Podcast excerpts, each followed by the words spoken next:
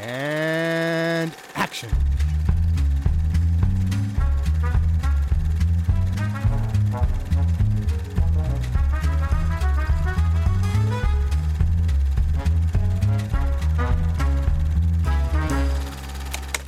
While we were going through it, we just kept saying like, God, I'm just so sick of the way all these movies look the same. They're just like the same, the same.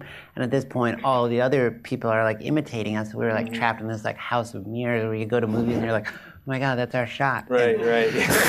right. Wow, ich muss mich gerade sehr zurückhalten, nicht mit Vroom, Vroom, Vroom oder sowas einzusteigen. also, so immer, immer der Moment, nachdem wir geklatscht haben, bevor ich irgendwie anmoderiere, die fünf Sekunden gehen mir immer die blödsten Sachen durch den Kopf und dann schält mein rationales Hirn ein und macht dann doch ein klassisches und herzlich willkommen zu Directed by the Wachowskis in Episode 5 mit Speed Racer. Mit dabei ist der Ted. Hey! Und der Luke. Hallo. Und äh, ja, wir reden, wie gesagt, über Speed Racer. Das ist der fünfte Film der Wachowskis nach der Matrix-Trilogie. Jetzt äh, werden wir rausfinden, was, was macht man, wenn man zumindest, also ja, der dritte Film war ja nicht mehr so ganz erfolgreich wie die anderen, aber immer noch ziemlich erfolgreich. Also, was macht man mit diesem Blank-Check, den man plötzlich hat? Stellt sich raus, man macht einen Live-Action-Anime. Und es spielen mit Emil Hirsch in der Hauptrolle, Matthew Fox, Christina Ricci, Nicholas Elia, Susan Sarandon. Wer ist noch wichtig? Wo John Goodman. Ist denn hier? Genau, John Goodman ist nicht auf der vordersten IMDb-Seite. Why? Äh, und viele, viele mehr. Und es ist eine Adaption eines Anime. Ja, selber Name. Speed, Speed Racer. Den japanischen spreche ich nicht aus, weil es ist äh, schwierig. Speed Racer. Ja, es hat noch irgendeinen anderen Namen, aber whatever. Also es ist auf jeden Fall, es handelt von dem Jungen namens Speed Racer aus der Racer-Familie, der, äh, also das Ganze spielt in einer Science-Fiction-y, cartoony Welt, äh, wo es abgefahrene Autorennen gibt, so Mario Kart in Real Life, in sehr bunt und allem und genauso schaut auch die Welt aus. Und als kleiner Junge träumt er schon in der Schule davon, Autorennen zu fahren, weil sein großer Bruder Autorennen fährt und dann kommt sein großer Bruder bei einem Autorennen ums Leben. Das zerrüttet die Familie ein wenig und er wächst trotzdem auf und wird Rennfahrer und dann ist er halt so ein, ein, ein Rennfahrer-Genie, stellt sich raus und ja, dann geht es so drum, die großen bösen äh, kapitalistischen Sponsoren wollen ihn einkaufen, aber wird er dem erliegen oder wird er seinem Mom-and-Pop-Racing-Schuppen mit seinem Vater treu bleiben und dann gibt es noch Verschwörungen, weil die Rennen fixed sind und Mafia-Shit ist involviert und ein weirder Detektiv und ein mysteriöser Racer X. Ist es sein Bruder oder ist es nicht sein Bruder? Wir werden es erfahren. und ähm, es ist sehr bunt, sehr cartoony, sehr over the top.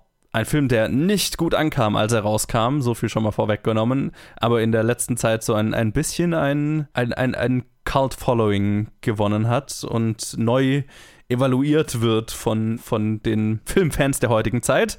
Und ich hatte ihn noch nicht gesehen. Ich glaube, ihr auch nicht, ne? Nope. Nee. Also spannend. Äh, sehen wir uns zu den Filmfans, die ihn positiv neu besetzen oder ähm, finden wir ihn kacke? Ich fange mit dir an. Ted, wie ging es dir mit Speed Racer? Ich war sehr gespannt darauf. Ich glaube, das habe ich auch schon irgendwie in den letzten allen Episoden irgendwie mal schon mal erwähnt gehabt. ich war sehr gespannt, diesen Film zu sehen. Tatsächlich habe ich den so seit circa zehn Jahren auf dem Schirm. Ich habe mir auch erst direkt nachdem ich mir den Film angeschaut habe, habe ich mir ein Review angeschaut, das ich, das ich gesehen habe zur Zeit, als, als, also als es auf YouTube gepostet wurde von einem Hobby-Filmkritiker, der, der, ich glaube, der am meisten bekannt dafür war, weil er dann drei Videos davon hatte, die so konzeptionell einfach waren. What if Episode 1 was actually good? Und dann ist er durch mhm. die Star Wars-Trilogie gegangen, die Prequel-Trilogie. Aber er hatte auch so eine Show, wo er Freunde eingeladen hat und dann über die Lieblingsfilme geredet haben. Und es war einmal halt einmal mit Aaron Hansen, Ego Raptor Fame, äh, Game Grumps mhm. Fame, der halt gesagt hat, ja, Speed Racer ist mein Lieblingsfilm und Leute hassen ihn, aber es ist ein mega geiler Film. Und er so, ah, okay, cool. Und dann haben sie so ein bisschen drüber geredet. So ein paar Shots habe ich immer gesehen, so eingeblendet. Und ich so, ah, das sieht schon interessant aus, aber irgendwie kam ich bisher halt noch nie dazu, den anzuschauen. Und deswegen war, hatte ich mich auch sehr gefreut, dass wir dann das Directed by hier machen. Und ich muss sagen, ich liebe diesen Film. Es hat, mir so viel Spaß gemacht. Am Anfang war ich ein bisschen skeptisch, aber eigentlich nur an einer Stelle. Und es war, als Speed von Rex abgeholt wird und sie dann so durch, so durch ein Suburb fahren. Und da, da ist mir schlecht geworden, wie, wie schlecht das, das, das war, das war, oh mein Gott, das war, das war unglaublich grading on the, on the eyes. Und da hatte ich dann Angst vor dem restlichen Film. Und so, oh fuck, wenn der Rest so ausschaut, dann, dann kotze ich, bevor ich, bevor der Film zu Ende ist. Aber tatsächlich war es nur diese eine Szene und dann halt noch diese zwei kleinen Szenen innerhalb der, wo die Firma, die Firmentour halt gezeigt wird und dann so viele Mhm. Leute halt hin und her swischen und dann das, das, das ist wirklich nicht gut gealtert. Aber der Rest, für, für den Look, den sie ausprobieren und beziehungsweise für das Feeling, das sie schaffen, ist der Look perfekt für mich. Also der hat auch mich, der hat mich, am Anfang- er hat mich so nach zehn Minuten einfach gar nicht mehr abgelenkt. Es war einfach, okay, ich bin halt in dieser Welt drin. Quasi diese eine Hürde, die ich hatte am Anfang, die hat man über, die, hat, die haben sie schnell überwältigt und dann den Rest habe ich geliebt. Ich hatte super viel Spaß. Ich mochte den Humor, ich mochte Spritle und äh, Chim Chim. Also ich, ich hätte erwartet, dass sie vielleicht mich nerven, so nach der ersten Introduction. Aber ich fand es eigentlich fand die ganze Zeit bis auf an zwei Stellen, da, können wir später drauf eingehen.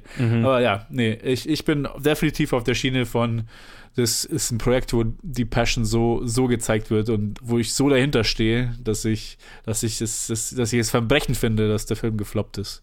Aber wo ich es aber auch komplett verstehen kann, dass der Film gefloppt ist. Also gleichzeitig kann ich schon die Haters irgendwie sehen. Aber für mich, äh, ich bin ein, ich bin ein großer, großer Fan. Nice. Luke, wie ging's dir? Ich mochte Speed Racer auch ziemlich. Ich fand es ich extrem witzig, weil ich Speed Racer, quasi das, das mit Aaron Hansen hatte ich tatsächlich vergessen, weil das wusste ich irgendwie auch mal. Aber was, was, was ich irgendwie über Speed Racer wusste, war, dass dieser Anime total absurd ist. dass, dass halt irgendwie die Figur Speed Racer oder halt im Original, das ist glaube ich Mach Go oder irgendwie so. Ja, irgendwie Ähm, sowas, ne? oder Go ist, glaube ich, sein Name. Egal, auf jeden Fall. Oder vielleicht heißt er auch tatsächlich Speed Racer. Quasi das, das Anime-Alter Ego. Äh, der ist halt, ich weiß nicht, ob absichtlich oder unabsichtlich, aber halt äh, so, ne, dieses, diese Anime der 80er Jahre, extrem tote Augen und halt absurde, absurde Szenarien irgendwie. So dieses, dieses klassische ähm, You killed him. Good. So, also, also wirklich einfach Animation aus der Hölle, so gefühlt, also aus, mit heutiger, aus heutiger Sicht, aus heutigen, äh, aus, aus, mit heutigem Blick und, und gleichzeitig dann auch irgendwie diese, diese latent, nicht gewaltverherrlichende, aber halt einfach sozio, soziopathische Natur des, des Protagonisten. Also es ist irgendwie, irgendwie weird. Und umso witziger finde ich es, dass dieser Film so wholesome ist. Und dass es einfach so ein, so ein Family-Ding geworden ist, weil es ist im Anime, glaube ich, gar nicht so richtig drin. Also es gibt irgendwie einen Bruder und so und, und es ist auch so ein bisschen mit Familientradition vielleicht so ein bisschen, aber es ist niemals irgendwie in diesem Ausmaß. Also das ist ja wirklich so eine richtige italienische Racing-Familie. Mama kocht, Papa baut die Autos. Ja. Die Söhne kloppen sich auf dem Schulhof und dann werden sie zu Racecar-Driver. Also so richtig, ich weiß, das ist so quasi, keine Ahnung, die Familiendynamik aus Assassin's Creed 2, so fühlt sich's an. Bloß ohne Mord. Ähm, und das fand ich cool. Und dann fand ich es einfach extrem cool, wie wirklich kompetent dieses Anime-Gefühl hier umgesetzt wurde. Das habe ich selten so in einem Live-Action-Film gesehen. So, es hat sich angefühlt, klar, es ist so übel bunt, als hätte man irgendwie Lazy Town mit Angela Anaconda äh, gekreuzt und, und irgendwie Action-Szenen aus Dragon Ball drüber gestreu gestreuselt, aber es, es ist halt einfach so, wie Anime aus der Zeit besonders sich anfühlt. Und aus der Zeit meine ich nicht die 80er Jahre, sondern tatsächlich die 2000er, weil es fühlt sich viel mehr an wie ein 2000er Anime als wie ein 80er Jahre Anime für mich. Es ist übrigens So. ein Anime aus den 60ern. 60er, oh, Oh, Gott, ja, aber ich oh, meine, ja. in den 80ern wird es vermutlich in den, oder ja, vielleicht auch nicht. Nee, es stimmt. Nee, dann wird es wahrscheinlich so in den 70ern in den USA gelaufen. Wahrscheinlich, sein. ja. Ja, interessant. Okay, ja. 60er. Gott, ja, noch schlimmer. Ähm, da war es halt wirklich einfach so. Ja, guckt euch mal an. Guckt euch mal Clips von Speed Racer auf YouTube. Man muss einfach Speed Racer Anime auf YouTube eingeben und dann kommt das erste so irgendwie Speed, äh, 10 Speed Racer Clips that um, äh, keep me up at night oder ähm, so, solche, so, Oh, fuck, Mann. solche, so, solche, solche Compilations. Das ist wirklich, wirklich lustig. Ähm, Okay. Genau. Und ach ja, also Speed Racer ist, ist, ist, ein, ist, ein, ist ein starker Film. Ist ein starker Film auf jeden Fall. Nice. Mir ging's ähnlich, aber ich glaube nicht ganz so stark wie bei euch. Mhm. Also ich mochte ihn, ich mochte ihn auch sehr. Hatte ihn natürlich auch noch nicht davor gesehen. Lang auf der Liste ist, wie gesagt, äh, der einzige Wachowskis-Film, glaube ich, den ich nicht gesehen habe vorher.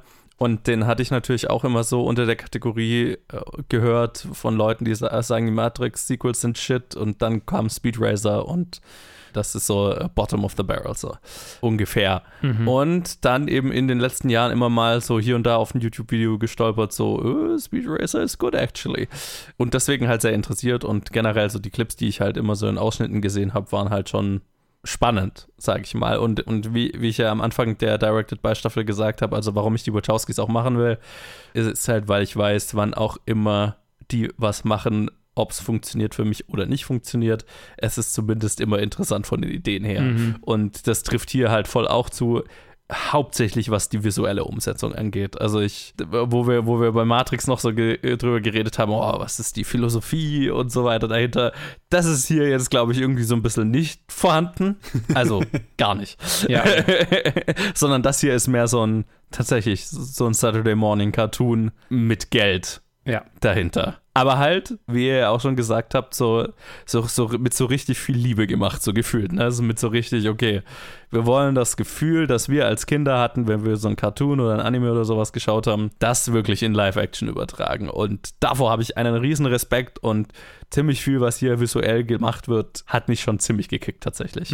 Und das ist so auf die Ebene, auf der mir dieser Film ziemlich gut gefallen hat. Ich bin nicht so ganz warm geworden, wie ihr vielleicht mit den sehr cartoonigen, sehr kindlichen Elementen tatsächlich. Die, die hat, da hatte ich also gerade der kleine Bruder und der Affe oder ja, generell, generell die Story halt, ne? Also so der sehr over the top mustache twirling Villain, den wir haben und äh, äh, generell halt so dieses äh, wie diese Rennen gemacht werden, ne? wenn er wenn er dann aus seinem fahrenden Auto ausspringt und seine Speed Racer Pose macht und so.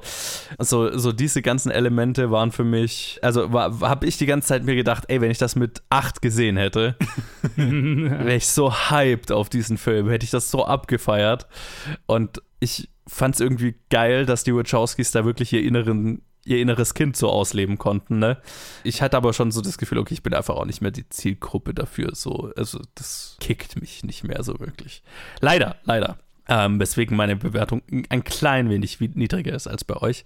Aber was es halt immer wieder aufgewogen hat, war eben, dann, dann kam halt wieder irgend so ein abgefahrener visueller Moment, wo ich mir gedacht habe, okay, das ist, das ist eine geile Idee. Und ihr habt das halt einfach gemacht. Respekt. Und das hat das so immer wieder sich gegenseitig abgewechselt. Und das war so mein, mein, mein Erleben dieses Films. Deswegen, also definitiv unter den Matrix-Filmen für, für meinen Geschmack, einfach weil, weil ich den so. Die, die haben mich auch noch irgendwie. Die haben, die haben gefühlt mein Hirn auch noch beansprucht. Das, der hier hat eher meine Augen einfach beansprucht. Und Positiv. Und der Rest war so, naja, okay. Aber halt wahrscheinlich eben dem Source Material geschuldet und gar nicht mal so sehr diesem Film. Ja, kann ich total sehen. Die Augen, dass sie beansprucht werden.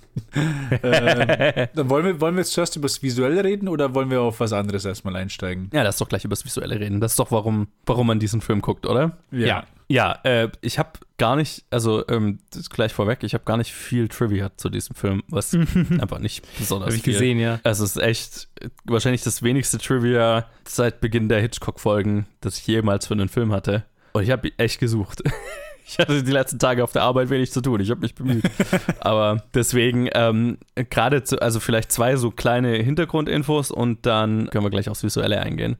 Weil, also die Wachowskis sind da mehr oder weniger reingestolpert halt. Also eine Speed Racer Adaption, also Warner Brothers hatte die Rechte seit Anfang der 90er und seit Anfang der 90er war halt eine Speed Racer Adaption in Development Hell, also wurde entwickelt und unterschiedliche Leute haben sich daran versucht und dann ist es immer nichts geworden. Und deswegen ist es sehr lustig, die Liste an Autoren und Regisseuren und so weiter zu sehen, die da zwischendurch mal beteiligt waren. Also unter anderem Alfonso Cuarón, J.J. Abrams, Gus Van Sant, alle waren mal irgendwie daran beschäftigt. Hm. Äh, Vince Vaughn hatte eine Adaption, die ziemlich nah, ziemlich kurz davor war, gemacht zu werden und dann nichts wurde. Also, ja, und äh, dann halt nach den Matrix-Sequels wurden halt die Wachowskis gefragt, ey, wir haben das, wollt ihr das? Und die haben gesagt, ja geil, Machen wir. Top. Tada. Nice. So ungefähr muss das wohl abgelaufen sein. Ja, zu den Hintergründen gibt es nicht viel zu sagen. Also sie haben das produziert wieder mit Joel Silver, mit dem sie auch die Matrix-Filme produziert haben unter Warner Brothers. Castingmäßig fand ich ganz lustig, dass Keanu Reeves die Rolle von Racer X angeboten wurde und er es dankend abgelehnt hat. Ich meine, könnte ich sehen, aber ich Mhm. Ja. ist jetzt nicht, also verglichen zu Neo nicht so die spannende. Also ne? Ja, ja. Ist jetzt nicht irgendwie. Da kann er sich nicht so reinhängen wie bei Matrix, wo er die Bücher auch liest und dann so voll, Ja. in, der, voll in der Philosophie drin ist. Ja, ja, ja, genau. So äh, machst du Matrix, so heady Shit, äh, Sci-Fi, philosophischer Kram und dann hier ist ein Cartoon. ja, I get it. Der Film ko wurde komplett in, in den Filmstudios Babelsberg äh, und Berlin gedreht. Fand ich ganz lustig. Das erste Mal, dass die Wachowskis in Deutschland produziert haben, was sie danach Mhm. immer, immer wieder tun werden. Sie sind ja quasi ständig hier, wenn sie irgendwas machen. ja, ich wollte sagen, deswegen der, der große deutsche Cast, der Ja. mich immer mal wieder rausgeholt hat aus dem Film. Ja, ja, ich habe mir auch mal gedacht, Moment, ich kenne diese Person irgendwo her. Ja, Mor- Moritz bleibt treu. Ja, ja, Ko- Kos Cosma Shiva Hagen rennt. rum und dann kam, so, dachte ja. so, what? Was ist passiert? Aber es ist lustig zu sehen, weil ich habe mich schon immer gefragt, hä, wie, wie kamen die Wachowskis irgendwann mal nach Deutschland? Weil halt eigentlich alles, was sie seitdem gemacht haben, irgendeinen deutschen Bezug hat oder zumindest hier gedreht wurde. Und ich, jetzt weiß ich, wie sie, also, und tatsächlich war es mir Zufall, weil die Produktion hat sich halt äh, eine Förderung abgekrallt. Also die sind aus Geldgründen nach Deutschland gekommen Ja, ja. in Höhe von 13 Millionen Dollar von der deutschen, von, von der Filmförderanstalt. Wohl eine der höchsten Summen ever, die so ein Film bekommen hat. Zumindest zu der Zeit. Ich weiß nicht, ob das heutzutage noch gilt. Aber ja, ist ja heute auch noch gang und gäbe, dass Hollywood-Filme, vor allem im, wenn Hollywood-Filme hier in Deutschland einen Teil drehen, dann aus Fördergründen. Also das ist auch der Grund, warum man in den meisten Marvel-Filmen irgendwo ein gefördert von Filmförderfonds Deutschland Ah, hinten im Abspann sieht. Ja, ja, die Marvel-Filme kriegen Kohle aus vom deutschen Staat, weil sie hier immer mal dann Sachen produzieren. Nice. Ja, über Sinn, Sinn und Unsinn des Systems kann man sich unterhalten. ja, aber das ist, das ist der Grund, warum die hier gelandet sind. Und offensichtlich fanden sie das cool, weil sie haben alles Mögliche dann na, da, nachher wieder hier gedreht. Und eben, also der Film wurde im Prinzip komplett vor Greenscreen gedreht, deswegen fand ich es extra lustig, dass sie einfach sind nach Deutschland gekommen, um dann in einem Studio vor Grün zu stehen die ganze Zeit. Funny. You Äh, und ja, genau. Es immerhin, also deutsche Crew hat da bestimmt dann dran gearbeitet. Ja. Also gut, gut für die. D deswegen gibt es ja auch die Förderung, um deutsche Filmindustrie Arbeitsplätze zu schaffen. Der Look des Films, das ist ja der große Aufhänger. Und vor allem halt der, der Teil des Looks, der eben sehr markant ist, dass Vordergrund und Hintergrund eigentlich fast immer beides scharf ist. Das wurde bewusst gewählt, um einen Anime-Look zu erzeugen. Ein, ein Cartoon-Look, wo halt, ne, wenn es gezeichnet ist, hast du selten Tiefen und Schärfe im Bild. Und äh, das wurde bewusst gemacht.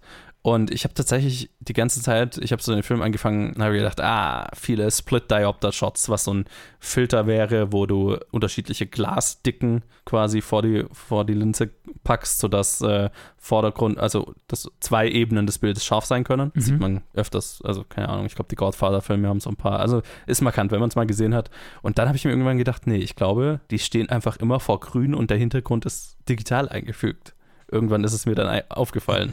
Und das ist halt tatsächlich die ganze Zeit der Fall. Ich glaube, das einzige reale Set ist wahrscheinlich, wo die, wenn die zu Hause sind. Und selbst da habe ich mir manchmal gedacht, Hm, auch da. Ich glaube, ihr steht vor Grün. Ja, ja, also ich glaube, ein paar Mal war es schon real, also in, in den totalen, aber in den Nahaufnahmen habe ich mir dann gedacht, okay, ich glaube, ihr steht, selbst die Nahaufnahmen wurden vor grün gemacht und das reale Set haben sie halt eine Plate gedreht und eingefügt, um diesen Effekt von beides ist scharf zu erzeugen. Also ich gucke mir gerade, ich gucke mir gerade ein Bild an, ein Still aus, äh, wie sie in der Wohnung sitzen. Mhm. Ich bin relativ sicher, dass der Hintergrund digital ist. Ja, ich schaue mir auch gerade eins an. Ja, also äh, es, ich glaube, es gibt, es ist, es ist beides der Fall, weil in den totalen bräuchtest du es ja nicht, weil da wäre der Hintergrund ja gar nicht unscharf, je nach Optik.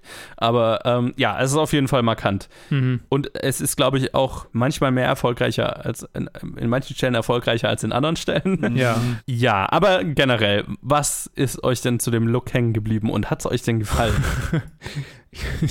Mein, meinen ersten Eindruck von dem Look habe ich vorhin schon, ich vorhin schon äh, in Worte gefasst.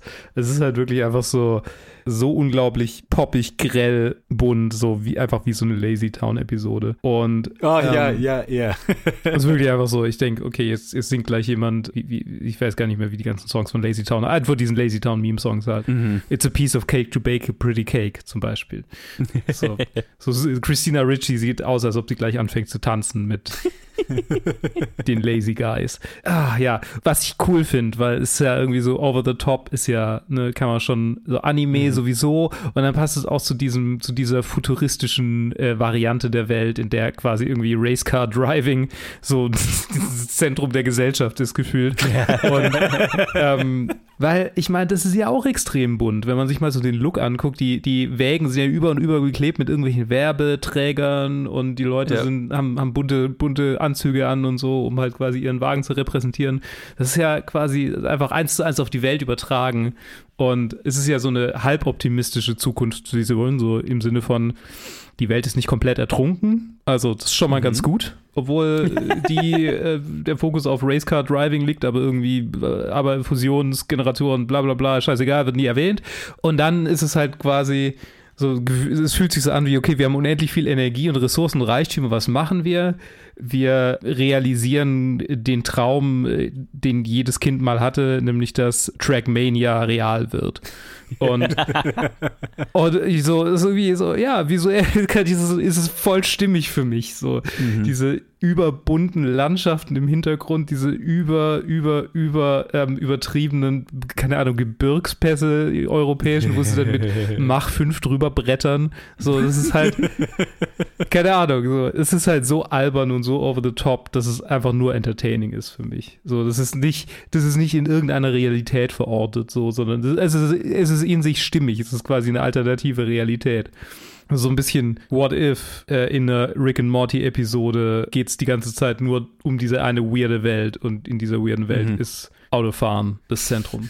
Also im Prinzip, was wäre, wenn Böblingen die Welt regieren würde? Was? Oder Sindelfingen. Keine Ahnung. Okay. Weil da doch Autos gebaut werden. Ich bin, ja, Ja, ja. Mhm. okay. Mercedes und so. ja, okay. Ähm, so viel. Das ist mein, das ist mein, das ist mein, Ja, sind ja. meine Gedanken zum, zur Visualität. Ich finde es stimmig. Ich finde es witzig. Und ja, klar. Es, es, manchmal ist es total, also, ja, manchmal ist es halt, wie soll man sagen, sieht es natürlich aus wie Plastik. Weil es halt alles Ja, Plastik total. ist. Aber ich meine, halt auch Teil, äh, in, in den meisten, also da, da war ich überrascht, ja. wie stimmig es ist, weil es halt in den meisten Fällen, wo es Plastik aussieht, also wenn du das jetzt irgendwie isoliert vom Film betrachten würdest, ja, okay, das schaut halt kacke aus. Ja. So, für, ne, also wenn man es jetzt unter den Maßstäben eines, eines Films, der Realitätsbezug haben soll, anschaut, dann schaut es natürlich scheiße aus, so, ne? Ja. Aber in sich, in der Welt ist eigentlich nahezu alles, was sie gemacht haben, stimmig. Ne? Mhm. Also tatsächlich weniger der Plastik-Look an Autos oder auch, da gibt es irgendwann so einen Helikopter, der schaut aus wie ein Spielzeug oder, oder wie aus so einer Kinderserie, ja, also genau ja. sowas, wie du gesagt Gott, hast, ja. ne? Oder, oder Spy Kids oder sowas, was ich, ich als meine, Kind geguckt Spy habe. Kids ist nicht umsonst einer der IMDb-Vorschläge äh, unter Speed Racer. Ja, also Spy Kids 3D war einer der Filme, die ich als Kind drauf und runter geguckt habe. Oh ja, ich und auch, daran hat es ich mich auch. sehr erinnert. Ja, vom, total. vom Look her, ne? Also ein bisschen Plastik und, und bewusst cartoony.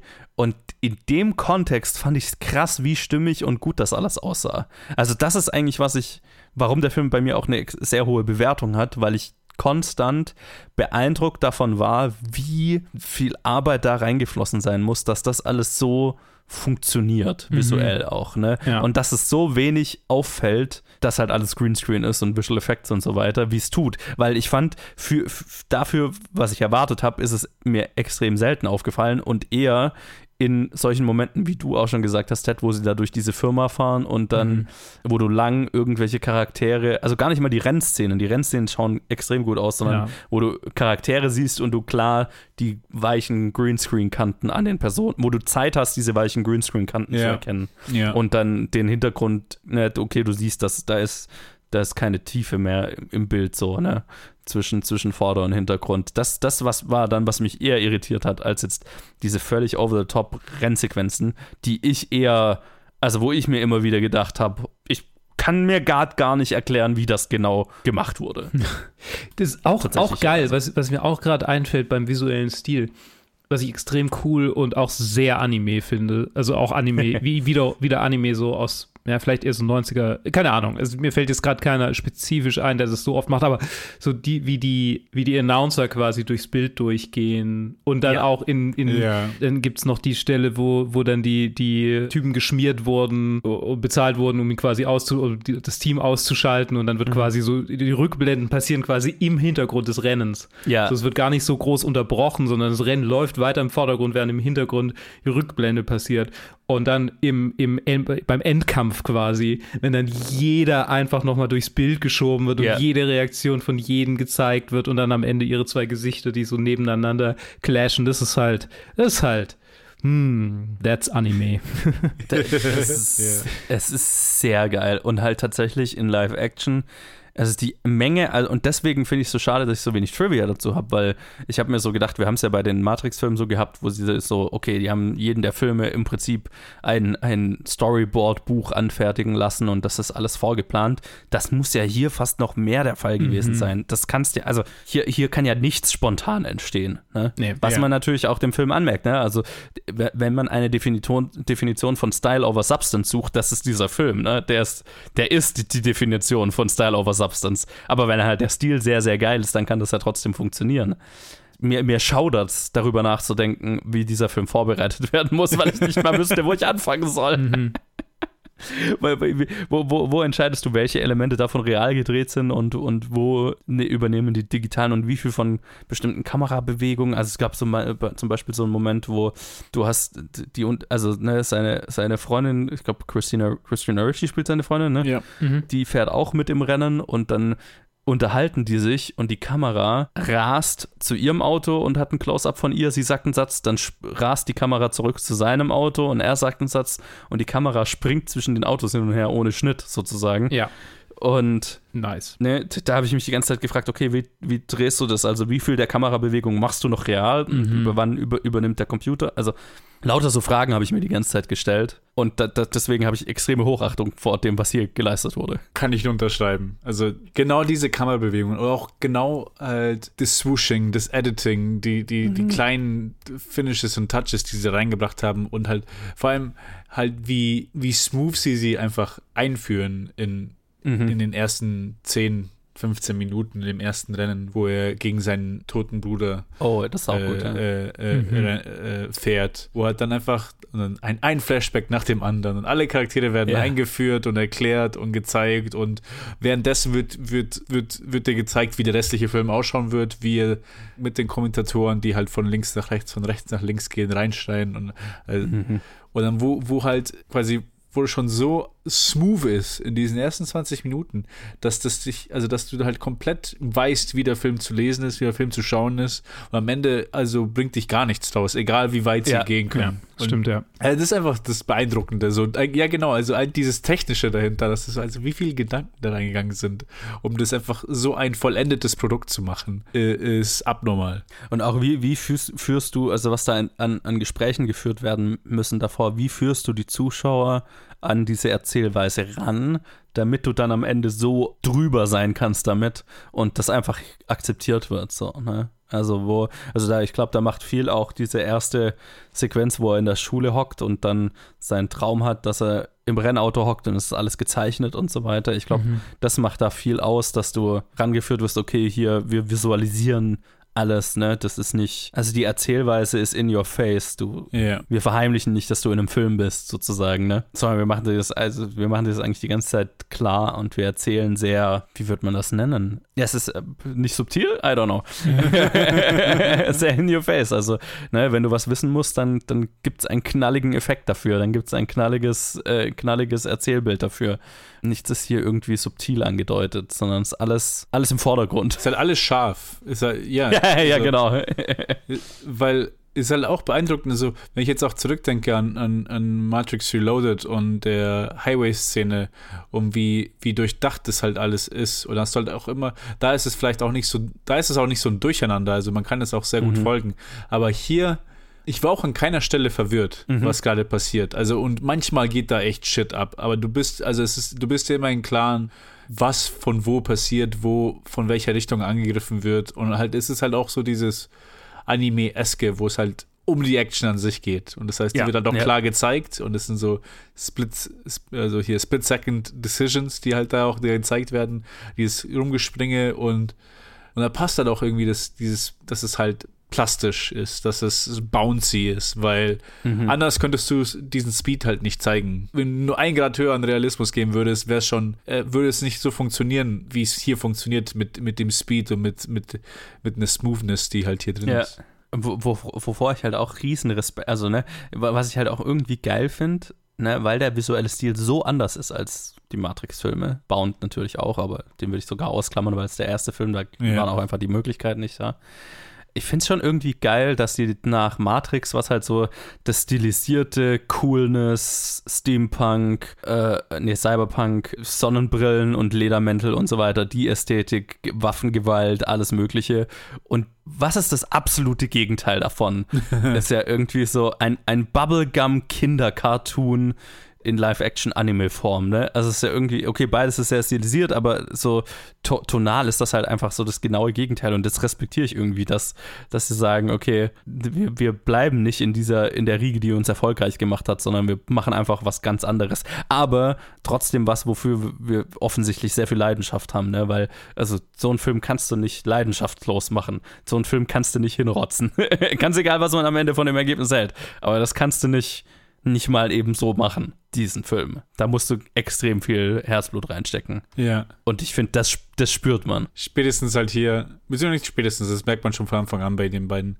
Aber hier halt auch dieses, wenn halt, wenn man was macht, dann halt hundertprozentig. Und Ja.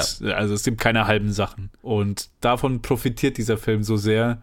Aber was aber auch sein Todesurteil war, als er rauskam. Weil sie halt so Mit over the Sicherheit. top waren, dass halt so das generelle Publikum in 2008, wann- was ist 2008? Ist das irgendwie so Ja. d- das Dark Knight Jahr? Ja, ja, es ist Dark zeitgleich Knight mit Iron Man. und Iron Man. Ja, alles klar. Und Das war- Iron Man war halt, war halt das Gegenteil, ne? Das war so Ja, ja. post 9-11 äh, ein realistischer Superheldenfilm in, in Anführungszeichen. So, ne? Ja, ja. Also Ist auch- genau die Gegenbewegung. Ist auch witzig, dass ausgerechnet Iron Man der äh, Stamm war von diesem ganzen äh, Marvel-Rumgeblitze und Rumgeballer, das es heute ist. Ja, ja, ja. ja. Marvel ist heute mehr in der Speed Racer. Also Ja, absolut. Thor Love and Thunder, ne, der letzte Thor-Film, zum Zeitpunkt, als wir das hier aufnehmen, geht deutlich mehr in die Speed Racer-Richtung. Ja. Aber es ist interessant, es wird halt oft drüber geredet, wie halt, wie halt MCU, wie Marvel wirklich halt die Massen in winzigen Schritten rangeführt hat Mhm, an, an, ja. ans Bubblige, ans, ans Cartoonige, ans, an, an, an, ans, an, die, an Comicbooks, an die visuelle, Ja, ja. als visuelle Ästhetik von Comicbooks. Das war halt zuerst war es halt, okay, nein, es ist komplett realistisch. Also es ist, es kann's, kann's geben. Und jetzt ist, jetzt sind wir halt bei, jetzt sind wir halt da gewesen, wo halt die Wachowskis halt von Anfang an drauf gesetzt haben. So, hey, Ja, ja. wir, haben, wir, wir nehmen uns keine zehn Filme Zeit, um, um diesen Film zu machen. Wir zeigen ihn jetzt sofort. ja. Ja, Ja, mega, mega das, Respekt. Also Respekt. Und also ich, eine Szene, die ich echt nochmal kurz in die, also singulär hervorheben muss, die ich, also wo, wo ich einfach aus dem visuellen Staunen nicht rausgekommen bin, ist das, wo sie in diesem, nicht im finalen Rennen, sondern in dem davor, in dem was ja fast das finale Rennen mehr oder weniger gefühlt ist, so. Zumindest was wie, wie der Film inszeniert, wo sie da eben gerade durch diesen Eistunnel fahren, wo sein Bruder auch ums Leben, also ums Leben kam, stellt sich heraus, ist er nicht ums Leben gekommen, aber wo sie durch diese Eistunnel fahren, was da visuell geleistet wird, wo halt einfach die, ne, das Eis die ganze Zeit die Lichter der einzelnen Autos bricht und es einfach nur so ein Regenbogengeballer ist. ja, ja. da habe ich mir die ganze Zeit gedacht, holy shit. Da haben sie sich jetzt einfach visuell komplett Mhm. ausgetobt. Das war, schaut einfach richtig, richtig lecker aus. Ja, total, total. Und vor allem halt auch mit der Szene so kurz davor, mit dieser Kampfszene, die sie hatten, Mhm. die halt so, ja, okay, das ist halt Scott Pilgrim, aber halt zwei Jahre davor. ja, genau. Äh, Also die ist richtig over the top, die halt aber auch super Spaß gemacht hat. Die ist halt also auch Ja. Mhm. super dynamisch, super cool. Und was da halt auch mit einspielt, ist halt auch, also was auch die Stimmigkeit, nicht nur das Visuelle macht, ist halt, dass halt auch alle Schauspieler on point sind mit den Performances, Mhm. die sie geben. Ah, Sie- lass mal über die Schauspieler reden. Ja, ja. Ja? Ja. Weil, also Kann ich, ich, gleich ich, muss, übergeben. ich, ich, ich muss ja sagen, also Emil Hirsch, Nicht, weil er, nicht, nicht, dass er schlecht war, im Gegenteil, aber halt, also ich fand unseren Hauptcharakter ist jetzt nicht der spannendste Charakter aller Zeiten, ne? Mhm. Also es ist sehr, sehr typisch Milk Toasty White Guy. Also, ja, ist halt für mich ein Anime-Charakter. Ist ein Anime-Protagonist. Ja. Es, ist, es ist in Self-Insert. Like, Hey. Du musst Okay, dich selber okay. sehen können. Ja. In, Ja, in ja, ja. Und das, das ist er für mich. Also, und auch generell in Anime ist alles Spaßige passiert mit Seitencharakteren. Also famous, famously das einzig Interessante irgendwie, wenn ich jetzt Dragon Ball nehme, an Son Goku ist, dass er was irgendwie was lustig an ihm ist, ist, dass er so viel isst. Aber ansonsten, also könnte er nicht, Ungewöhnlich viel könnte er nicht, Charakter. könnte er nicht simpler sein. Also Ja. Mhm. alle Tiefe und alles Herz kommt halt irgendwie durch die Beziehungen zu den ganzen anderen Leuten. Ja. Und halt halt auch. Schonen. Schonen. Ja, M- schonen. Möchte ich halt- dazu halt hinzufügen. einfach nicht, so nicht, nicht Anime an sich, sondern Schonen, Mhm. Würde ich behaupten. Was ja so die erfolgreiche Ja, ja. Abteilung ist hier. Ja. zumindest hier wird, in ja, wird, ja, wird ja beinahe ähm, analog verwendet, aber trotzdem. Ja, ja. Nee, du hast recht. Du Wichtige Distinktion. Ja, ja, nee, nee, du hast schon recht. Du hast auf jeden Fall recht. Ja, also das, das war so eine, auch so eine Sache, warum halt mir jetzt die Story nicht, also warum das mich jetzt nicht so gepackt hat. Also mich hat's, mich hat's am Ende dann emotional kurz gepackt, ne, so das Finale dann tatsächlich. Aber das lag mehr an, an hier John Goodman und, Mhm. und Co. Ja, total. Die, also äh, ihn zu sehen fand ich eh, also war ich sehr positiv überrascht. Ich hatte ja keine Ahnung und halt dann, dann plötzlich war er da und oh, okay. Das ist Love äh, him. cool. Er, er, er war Ja. so gut. Und Susan Sarandon, aber halt allen voran Roger Allen, äh, der unser Mhm. äh, äh, Royalton, der, der, Ja, der die super. Firma leitet. Meine Fresse, der, der ah, was für eine perfekte Performance für diesen Film. Oh mein Gott, ja. Ich habe ich hab ein paar Mal an Tim Curry in Command and Conquer 3 denken müssen. okay. Das habe ich euch schon mal erzählt, oder? Äh, dass Ja, Tim, ja, ist Tim, das nicht dieses äh, I'm gonna Ja, bring irgendwie I'm- Communism to Space? Nee, nee, oder I'm, sowas? I'm, Oh. I'm gonna go to the last place that capitalism hasn't, uh, uh, hasn't been to. Space! das ist halt, ah, ja, und ich habe ich hab ein, zwei Mal habe ich gedacht, ah, das, das ist doch nicht Tim Curry, oder? Nein, das kann nicht sein. Und Ich, ich, ich habe mir mehrmals mich gefragt, woher ich ihn kenne. Ich habe es mir wirklich eingebildet, so wenn er irgendwie zugenommen hat und keinen Bart hat, kann es schon kann, Hm. so ein bisschen und dann irgendwann habe ich realisiert, das ist nicht Tim Curry. Ja, ja. Nee, tatsächlich, ich habe da, ich hatte nachgeschaut, ich habe keinen von den Filmen gesehen, wo, wo er, also keinen von den bekannten Filmen hier auf, bei Letterboxd, die ganz oben sind. Mhm. Ich, also wie vor Vendetta habe ich nicht gesehen. Da ist er Mhm. drin. Den vierten Pirates-Film, der mit, mit Penelope Cruz, den habe ich nicht Mhm. gesehen. Und dann halt, dann ist halt Speed Racer schon der dritte Film und dann The Woman in Black, der Daniel Radcliffe-Film, habe ich nicht gesehen. Book Thief, The Winds That Shake the Barley, das ist ein Film, den ich sehen will, aber den habe ich auch nicht gesehen. Aber wie gesagt, also ich habe alles nicht gesehen, wo er, wo er drin ist. Ich habe mir so, Alter, das ist so, so eine ikonische Performance, aber halt Ja. einem Film, der hart gefloppt hat. Ich, ich habe mir tatsächlich die ganze Zeit gedacht, ich kenne seine Stimme. Ja, und ich habe nicht so wirklich raus. Aber ich habe schon viele der Filme gesehen, in denen er ist, aber ich habe mich jetzt nicht unbedingt daran erinnert. Aber ich, seine Stimme, ich weiß, ich habe spezifisch seine Stimme in Erinnerung und bis heute ist mir nicht ganz klar, woher, woher ich sie gerade kenne. Ich weiß nur, dass ich hier gerade sehen kann, ich weiß nicht, ob du das vielleicht mal als Kind gehört hast, dass er äh, bei Les Miserables, bei einer Hm. äh, Radio-Production, Mhm. Javier gespielt hat. Ja. Aber das, keine Ahnung, ob man das immer mal gehört hat. Aber ja, seine Stimme ist super distinkt, aber ich, Ja, entweder kenne ich jemanden, der halt genauso klingt auch, weil der, der hat mich, also es hat mich auch echt, auch möglich. Ja. echt äh, irgendwie gebannt. Mhm. Vielleicht hat er auch irgendeine Videospielstimme gesprochen, die ich kann sehr, auch gut, kenne. sein. Keine Ahnung, Mann. Ich, ja, wie gesagt, ich habe es noch nicht, hab's noch nicht rausgefunden. Aber er hat halt, äh, also so eine super markante Sprecherstimme. Also, ne? Ja, Ja. total. Er könnte Anime dubben und für den Rest seines Lebens, ey. Der würde Ja. nie, nie an, an Arbeit ausgehen. Ja, absolut. Ich meine, seine Performance ist super. Ich, der Charakter selber, also, ja, also, ja, Ja, also. Das ist halt so dieses, diese, diese super cartoony, hat mal mehr, mal weniger für mich funktioniert, ne? Aber das ist halt total, okay, kann ich mich jetzt auf dieses Kindliche einlassen? Kann ich mich jetzt auf diese Cartoon-Welt einlassen? Und manchmal hat es mehr funktioniert, Oh, wartet, manchmal wartet, weniger wartet. Ich habe ich hab gerade, sorry, sorry. nicht, ja, ich ja, ja, mach Ich weiß nicht, welche Episode das ist, aber er, er spielt eine, er hat eine Stimme in The Sandman. Ja, ja, aber ich glaube, er ist eine Episode, die ich noch nicht gesehen habe. Ah, okay. Ah, okay, dann war es das nicht. Das habe ich auch erst gedacht. Aber I take it back. ja, also ja, er, er sticht auf jeden Fall raus. Ähm, ich finde so ein bisschen schade, dass Christina Ricci und Susan Sarandon nicht so wirklich viel zu tun kriegen im Film. Das, das ist mir auch noch so ein bisschen negativ aufgefallen. Die kriegen beide so einen Moment, Ja. Hm, ja. wo sie mal so ein bisschen scheinen dürfen. Und ansonsten sind sie Nebencharakter, also sind sie Statisten. Ja, ist tatsächlich ein mehr bisschen, oder weniger. bisschen traurig. Aber ist auch sehr typisch Shonen, würde ich mal behaupten. Also mit meinem limitierten Wissen behaupten, so die weiblichen Charaktere sind sehr irrelevant. Hm. Leider. ja, ja. Sind, sind sehr einfach the girlfriend, the mother. Und sein Vater und er haben natürlich, das ist, wo der emotionale Kern ist. So. Die haben das große Rennen zusammen gesehen und haben ihr Bonding darüber. Was Ja. für mich emotional funktioniert hat. Aber Ja, klar.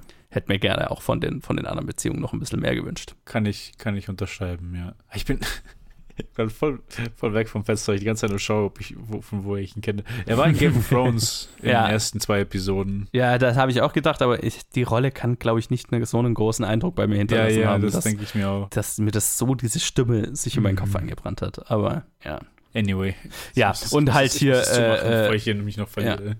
Der, der, der kleine Bruder und der Affe, ne, also Ja. I guess. Ja. Also, Ka- kann man machen, ne? ich, ich muss sagen, ich, ich habe bis auf den zwei, also die, die zwei Momente, wo sie halt Sachen unterbrechen, also zum einen halt dieser mega diabolical Freakout von Roger Allen halt in der Szene, wo Speed Racer ihm halt absagt und dann wird es halt kurz unterbrochen, während er sich so in Rage führt. Das ist so, ja, okay, fuck. Ähm, Ja. das war halt gerade so eine gute. Und dann halt am, am zu- zum Schluss, wo es halt gerade so alles, der Perfect Moment halt gerade kommt und sie sich gerade küssen werden und es ist so, oh, ja, und dann, dann wird es unterbrochen und ich so, ah, fickt's euch, Mann. Ja. Den Moment habe ich gehasst. Aber ansonsten muss ich echt sagen, ich habe jetzt nicht irgendwie laut gelacht wegen denen, aber die, ich fand sie schon irgendwie schmunzelnd, haben sie mich schon amüsiert. Ich ähm, fand es besonders lustig, weil es. Ich glaube tatsächlich, dass sie an einer Stelle auf unser Charlie Bezug genommen Ja, ja. haben. Ne? Nicht nur Bezug. Es war ja sogar schaut ja eine Ausschnitt, Folge, ne? unser Charlie. Ja, ja, genau. Es schaut eine Folge und das, man sieht einen Ausschnitt. Und es war irgendwie so, so, ich hatte die ganze Zeit diese Vibes und dann wird es tatsächlich, kommt es tatsächlich vor. Es war irgendwie sehr surreal. Das ist nämlich, wenn wir schon von Kindheitssachen sprechen, das habe ich in meiner Kindheit geguckt. Ich fand die Reference zu Fist of the North Star super lustig. Oh, ja. wo sie, gegen, wo sie gegeneinander kämpfen. Es ist so, Fist of the North Star ist so ein äh, ultra, ultra gewaltsamer Anime aus den 80ern. Es So sah, mit sah aus wie so ein He-Man-Verschnitt oder so. Ja, ja, gen genau, genau, so Wasteland, ähm, Mhm. so Mad Max-Style, alle, alle so in Leather Clothes, aber halt ultra ripped. Und dann, dann sagt er mal so, ja, du, du bist irgendwie schon, also you're already Ja, dead. genau. Also nach Oh, und- und my, merken vamos, Leute, dass ich- Shinderu. Und dann, und dann, dann fucking explodieren sie. Ja. Äh, und das ist die Szene, wo sie dann gegeneinander quasi nachahmen, die TV-Show. Ja, ja. Fand ich sehr Da lustig. gibt es einen wunderbar, wunderbaren Ausschnitt. Also da, der gibt quasi die, das, das findet man auf YouTube. Um äh, You're Already Dead Meme. Könnt ihr ja, googeln. ja, das kenne ich sogar. Sehr lustig. Oh, my, vamos, Shinderu. Nani? Oh Gott. Ich, ich würde ich würd gerne mal ein Anime-basiertes Hörspiel machen, merke ich gerade. einfach die ganzen Soundeffekte einfach schlecht versuchen zu machen. Naja, okay. Wo waren wir? Kind und Affe. Kind und Affe. Ja. Kind und, ich kann verstehen. Ich kann es verstehen. Also hier, ich kann verstehen, dass die Leute auch sie hassen und dass sie finden, denken, das ist das Schlimmste, was hier passiert ist. Aber Nein, so weit würde ich nicht gehen. Also bei, bei mir war es halt tatsächlich immer so, jedes Mal, wenn die vorkamen, habe ich mir gedacht, oh, Mhm. ja, brauche ich das jetzt gerade? Und dann habe ich mir halt gedacht, naja, wäre ich jetzt acht und würde das gerade schauen? ähm, ja. Highlight. Aber, ne, also das ist so der, der Zwiespalt, in dem ich halt die ganze Zeit diesen Film geschaut habe, ne. Für oft habe ich mir gedacht, äh, äh, wenn mein erwachsenes Hirn gesagt hat, äh, ja, und habe ich mir gedacht, Alter, und dann habe ich immer so einen Schritt zurück und jetzt schaust mal aus deiner achtjährigen Perspektive und dann war so, okay, für das Alter ist es halt der Shit. Mhm. Und ähm, also ja, da gab es halt so ein paar so ein paar so Momente, wo ich mir, ja, wo ich so hin und her überlegt habe und wo ich mir dann auch schwer eben mit einer Bewertung getan habe, so, weil natürlich, aber ja, wie gesagt, meine Bewertung hat sich dann mehr aus, aus, aus der Bewunderung vor dem Achievement gerichtet als. Also bei dem Matrix, ich habe jetzt weniger aktive Unterhaltung mit diesem Film gehabt als mit dem Matrix-Film. Hm, Aus diesen cartoonigen Gründen. kann ich verstehen. bei mir tatsächlich, ich mag diesen Film mehr als die Sequels. Ich Oh shit, okay. hatte, ich hatte einen Haufen Spaß. Also ich weiß ja auch nicht, es war einfach, ich war halt genau in der richtigen Stimmung für den Film und er hat mich komplett abgeholt. Und es war einfach dieses, okay, ich habe meine Augen geöffnet und ich bin halt in diesem Mindset drinnen. Also ich bin acht Jahre alt und schaue diesen Film an und Ja, ja. ich hatte einfach so mega Spaß. Und ja, dafür, was der Film versucht zu machen, finde ich, ist es eine, eine Glanzleistung. Ja, das, das ist, glaube ich, auch, wie, wie ich mich dann entschlossen habe, diesen Film zu bewerten, ist auf der Ebene, was versucht dieser Film zu sein. Und dann ist es halt krass, wie erfolgreich er darin ist, das zu sein, was er versucht zu sein. Ja, ja. Und es ist halt, halt aber halt auch dazu kommt dann noch diese Ebene, über die wir schon geredet haben, so einfach dieses in your face von den beiden, dass sie einfach sich entschieden haben, das zu machen nach, Ja. nach der Trilogie. Ist einfach, ah, beautiful. So, fuck you, you, you can't put me in a box. So, Ja, ja. Ja, box. ja, ja, total. Und vor allem, wir machen hier eine Box, wir machen einen Film für nicht mal irgendwie so Teenager, Teenage Angst, sondern wir machen einen Film für Kinder, der aber Ja. der einfach so over the top ist. Über ein Anime, das halt 50 Jahre alt ist. Ja.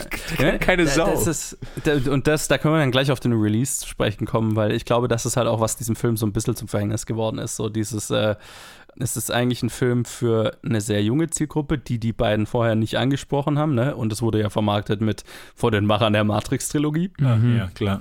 Und äh, dann natürlich für ein sehr junges Publikum, das dann im Gegenzug halt wahrscheinlich nicht mit dem Anime irgendwie aufgewachsen oder ist oder in Berührung kam, weil der dann halt schon zu alt war. Also ich habe so das Gefühl, das hat halt gerade so ein Worst-Case-Vermarktungspunkt getroffen. So, jetzt gar nicht Ja. mal, weil dann lauter Leute, die die Matrix, und natürlich lauter, doch, das, ich glaube, das ist schon ein Faktor, Leute, die die Matrix-Trilogie erwartet haben und dann da reingehen und sich denken, what the fuck, was macht der Affe da? So. Ja. Ja. Ja, und, und, und warum ist das alles Plastik?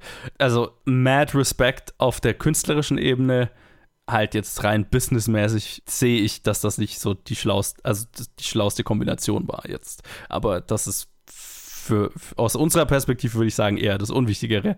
Nichtsdestotrotz hat der Film nach seinem Release nur knapp 94 Millionen Dollar weltweit überhaupt eingespielt, was natürlich bei einem Budget von 120 Millionen Dollar schon ein gigantischer Flop ist. Also Ja. Mhm. ne, 30 Millionen un unter Budget weltweit. Das ist. pff. Und der müsste ja also mal mindestens 400, 500 Millionen machen, um wahrscheinlich wieder im Plus zu sein. Also da ist er ja weit von entfernt. Ja, es ist halt ein Film nicht nur mit einer sehr, äh, mit, mit, nicht nur mit einem sehr plumpen Plot über halt so Mom-and-Pop-Shop gegen Big Corporation, aber es ist auch so ein Film, der halt auch repräsentiert, wie sie, wie sie halt auch ans Filmemachen und an die Kunst rangehen. Mhm. Und es ist halt die Erfolgsgeschichte, die sie gerne gehabt hätten in der echten Welt, ist halt in diesem Film da. Es ist halt The Small Guys, machen das, was sie lieben und am Ende gewinnen sie einfach nur durch, durch, durch Talent und Determination. Ja. Und dann haben sie es halt quasi, quasi die Metapher ist, haben sie uns vorgestellt und wir haben gesagt, no thank you. ich will mir Iron Man und The Dark Knight anschauen. Ja. Ja. Ja, genau. Das Mindset des Publikums war auch irgendwie irgendwo anders ne, Ja, ja. zu der Zeit. So, wenn du dir anschaust, was eben die, wie, wie du gesagt hast, die erfolgreichen Filme der, die, dieses Jahres und der Jahre drumherum sind. Ja, das ist schon eine andere Welt. Nee, aber ganz ehrlich, wenn das jetzt, hätten sie Speed Racer nicht als Film nach Matrix 3 gemacht, sondern würde jetzt Speed Racer als Film nach Matrix 4 kommen, in der, in der Filmlandschaft, die wir jetzt haben, der wird vielleicht kein Mega-Erfolg werden, aber er wäre nicht so extremst gefloppt, wie er hier gefloppt Ja, ist. glaube ich auch. Ja, ja, ja. Also ein Film mit, mit natürlich heutzutage Spe äh, Visual Effects, aber selbe Struktur, ähnlicher Plot, selber Vibe. Ne? Es ist ja auch ganz viel einfach das Feeling und, und das Herzliche, das dieser Film halt hat. Wer würde, glaube ich, heute besser aufgenommen werden. Ja, absolut. Ich meine, das Herzliche hatten wir, ist ja momentan so der meistgefeierte Film des Jahres. Irgendwie Everything Mm, ja, Everywhere. ja, stimmt. Und auch einer, der total offenherzig ist und aber auch eben sehr over the top und ca- cartoony in einer gewissen Cartoony Weise. und Anders, kitschy, aber ja. ja, Also, ja, ja. ja, total, ja. Ja, cooler Film. ja, also Ich äh, appreciate ihn sehr für das, was er, was er, was er, was er ist und was er tut. Total, ja. Ich bin ein Mega-Fan. Also, ich könnte ich könnt mir nicht vorstellen, wie es wäre, diesen Film mit einem Publikum von Fans im Kino zu sehen. Mit, so, Mhm. mit einem vollen Saal, wo einfach alle Leute Bock auf diesen Film haben, Mhm. sich da hinzuhocken. Das, das könnte so, das könnte die Kino-Experience des Jahres sein, wenn's so, wenn so, wenn, wenn ich Ja. irgendwann mal diese Chance hätte, was ich bezweifle. Aber äh, ja. Das, da hast du recht. Also gibt so viele Momente, die eine laute Reaktion vom Publikum nahezu herausfordern. So, ne? Einfach Ja, von der. Inszenierung. Das, mm, das wäre schon was. Ja, also auch von, von meiner Seite, ich, ich weiß ihn extrem zu schätzen, auch wenn ich jetzt weniger von der Seite komme. Ich, ich, ich feiere ihn auch noch, also als, also dass er mir jetzt emotional viel, wahnsinnig viel gegeben hat, aber halt einfach die schiere Leidenschaft, das so zu machen, wie es gemacht wurde, ist halt, mu- muss man sich einfach nur vorne- vorverneigen, finde ich. Mhm. Deswegen auch bei mir eine relativ hohe Bewertung. Bin gespannt, wo er nach den nächsten drei, vier Episoden sein wird, wenn wir dann Hm, äh, ja. ja. schon wieder durch sind mit der Staffel. Ja. ähm, immer wenn ich da auf die Liste gucke, oh, wir sind ja schon, wir sind ja schon über die Hälfte. Oh, das bin ich ja gar nicht gewohnt. Wird Zeit, dass wir wieder was Längeres machen. ähm, ja, ich bin gespannt, wo er, wo er letztlich landen wird. Kann ich überhaupt nicht abschätzen. Tatsächlich, weil ich die nächsten Filme zwar alle gesehen habe, aber alle schon lange nicht mehr gesehen habe. Die nächsten zwei. Aber cool, also positive Überraschung. Ich, ich freue mich, den endlich gesehen zu haben. Ich auch. Hundertprozentig. ja, dem kann ich nur zustimmen. Oh, eine Sache muss ich noch fragen wollte. Luke, du hast in deinem Review irgendwas von. Ich habe dein Review nicht gecheckt auf Letterbox und ich wollte dich fragen, was du damit gemeint hast. Ob es da irgendeine Story zu sagen Ja, es war bezogen auf das, was ich vorhin gesagt habe, dass der, dass der Protagonist in dem Anime halt einfach ein Ah, äh, dead-eyed, cold-blooded Killer ist. Ich meine, ist er. Ohne Frage. So. Ja, der, der einfach den Revolver und einfach, ich habe einfach Stills gesehen von diesem. Ja. ich habe halt einfach gegoogelt, ob irgendwas, ob es irgendwelche Skandale zu Emil Hirsch gibt. Da gab's Und- auch, das dachte ich auch, dass du Was? das, gemeint Ja, ich hast. meine, er hat einen Abuse, gibt einen also Skandal. einen, einen Ja, ja. Domestic Abuse Skandal oder sowas. Domestic, ne? Also, oder nicht? Der hat, der hat eine äh, Sundance Film Festival ähm, eine Ach, ja, ja. Producerin hat da gewürgt. ja, genau. Also, Okay. Doch nicht so wholesome. Nee, ich meinte, ich meinte hier Dingens, Dingensbummens, äh, Speed Racer. Okay, An- okay, okay. Anime. Jetzt, hab- dann habe ich es jetzt gecheckt. Okay, sehr gut. Das hat mich umgetrieben. so viel Zeit damit verbracht, ob irgendein Emil Hirsch-Skandal, den ich, den ich nicht habe. Anyway, ähm, ja, ich würde mal sagen, so viel zu, unserem, zu unserer Besprechung zu Speed Racer. Falls ihr den gesehen habt, lasst uns wissen, wie ihr den findet. Sehr spannende Frage, finde ich. Und äh, ja, wie gerade schon gesagt, wir, wir nähern uns ja schon dem Ende mehr oder weniger dieser Mhm. Staffel, was sehr crazy ist. Äh, nächste Episode geht es dann mit einem Wachowskis Film weiter, jetzt abgesehen von dem Matrix-Film, den ich, wo ich mich erinnere, als der rauskam und den auf dem Schirm hatte und was das für ein Riesending war. Und das ist Cloud Atlas, Mhm. hm. den sie zusammen mit Tom Tykwer gemacht haben, den sie ja offensichtlich dann davor in Deutschland kennengelernt haben. Und übrigens auch Speed Racer ist der letzte Film, wo die beiden als The Wachowski Brothers gecredited werden, weil wir haben ja schon in der letzten Episode drüber geredet, das ist jetzt, wo Lana Wachowski ihre Transition beginnt und auch als trans zumindest geoutet wird gegen ihren Willen, was auch so ein bisschen hässlich ist, aber genau, wo, wo das beginnt für eine der beiden auf jeden Fall. Und äh, im nächsten Film dann mit einem Regie-Trio, was ich auch sehr weird finde. Also, Mhm. ich hoffe, da gibt es mehr Tri Trivia dazu, weil das ist schon wieder da. da, da ich habe so viele Fragen. ich hoffe, Ja. es gibt äh, Hintergrundinfos dazu, wie das zustande kam. Aber Cloud Atlas ist auf jeden Fall, was wir in der nächsten Episode besprechen aus dem Jahr 2012. Übrigens auch sehr interessant, dass die beiden sehr viel Zeit immer brauchen zwischen ihren Filmen. Ne? Mhm. Das sind immer so vier, fünf Jahre, also jetzt zumindest bei denen, bei, denen jetzt. Ähm, genau, hört wieder rein. Danke an euch beide fürs dabei sein. Sehr gern. Und dann bis zur nächsten Episode. Macht's gut. Ciao.